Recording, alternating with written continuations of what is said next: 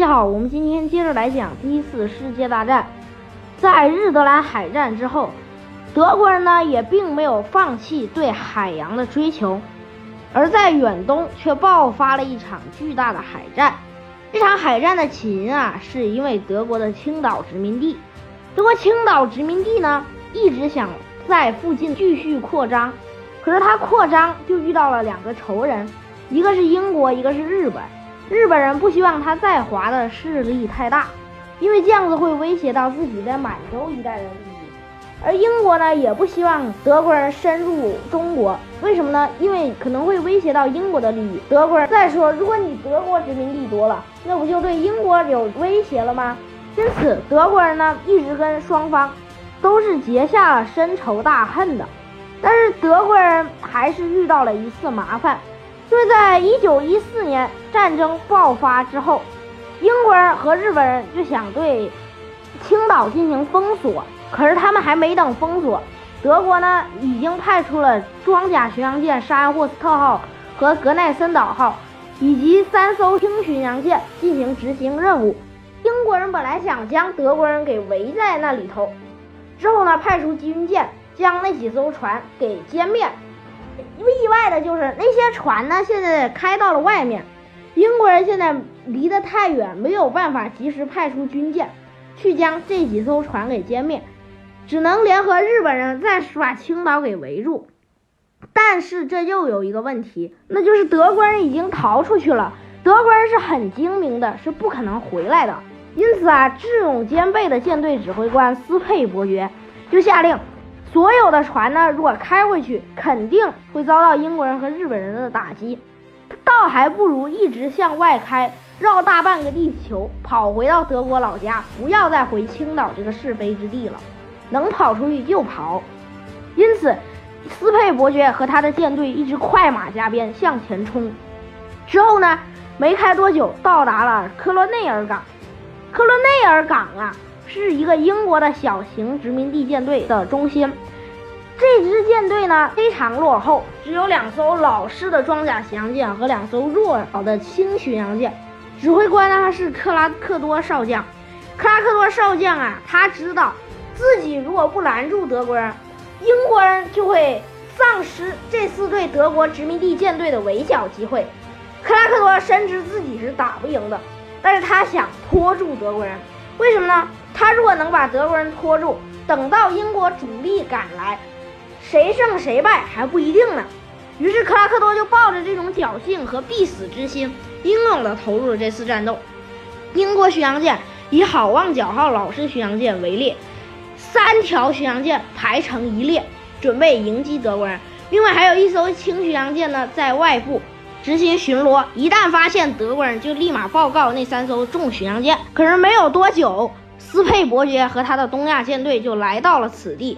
斯佩伯爵一看附近有英国舰队，立马开始警戒，因为德舰普遍都装有雷达，而好望角号呢，甚至还是那种老式1903年的那种船，甚至连电报都有误。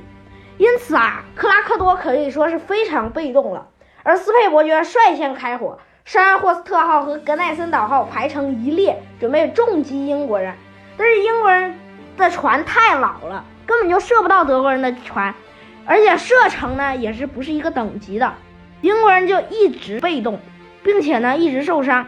德国人打的英国舰队抱头鼠窜。没多久，好望角号就燃起大火，被沙恩赫斯特号和格奈森岛号痛击之后。好望角号再度起火，并且呢，差点就要中了鱼雷。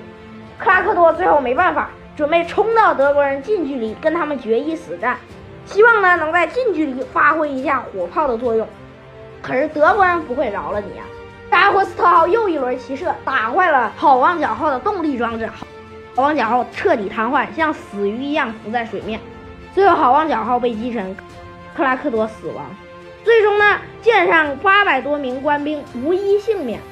另外一艘装甲巡洋舰蒙莫斯号也没有多好，因为格奈森岛号一直不想放过他，一直穷追猛打。之后沙霍斯特号在解决好望角号之后，两舰一起炮击，蒙莫斯号呢也被击沉。而另外两艘战舰奥托斯朗号和格拉斯哥号也没有那么好运，也被德国人打得七零八落，最终呢以勉强逃脱，但是最终都重伤。中国人吃了这么大一个亏，怎么能放弃呢？因为英国人知道，德国人如果跑回德国本土，将会对自己有一定的威胁，因为这支舰队很强大，如果不及时将其击毁，自己呢很可能对于海权就有一定利益的丧失。因此，英国人派出了两艘战列舰“无敌号”和“不屈号”进行围剿，由海军中将斯特迪率领，并且呢还配发了几艘驱逐舰作为掩护。因此啊，这几支舰队就一直在猎杀斯佩伯爵的舰队，可惜呢一直没有搜查到。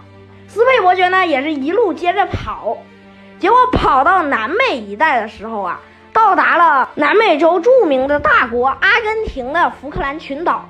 福克兰群岛当时是归英国人所有的，因此呢，斯特迪在战舰的燃油用完之后，主动将战舰开至此地加燃煤。斯佩伯爵也遇到一个棘手的问题，就是他的燃煤也不够了。德国人走的匆忙，也没有带多少煤，因此斯佩伯爵只好决定去抢夺此地的燃煤。于是斯佩伯爵率领剩下的舰船一路冲进英国人的福克兰群岛周围的港口。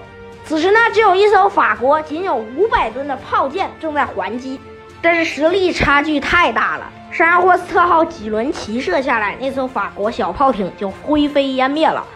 而在里头的英国人也大吃一惊，因为斯特迪料到德国人是根本不敢进来的。如今德国人已经进来，虽然被英军岗哨发现，但是水兵大多都在岸上居住和休息，而桅杆上也没有升起战斗旗。英国皇家海军很难进入战斗状态，可是这个时候斯佩伯爵动摇了，他意识到岗哨发现自己了，立马逃走。现在趁着沙子多点子硬，赶紧跑。可是英国人没有放过他。你说，如果斯佩伯爵要是冲进港内，搞不好还能大获全胜。而斯佩伯爵衰了，一路向东跑，英国人呢也一路快马加鞭追，因此英国人快了一点，追上了斯佩伯爵。斯佩伯爵只好下令自求多福吧，分开逃跑。之后呢，沙霍斯特号、格奈森岛号与几艘轻巡洋舰分开。英国人也不傻，命令无敌号和不屈号去追击沙霍斯特号和格奈森岛号几艘驱逐舰、护卫舰，去追击逃跑的德国轻巡洋舰。德国已经料到末日来临了，可是斯佩伯爵依然不愿意放弃。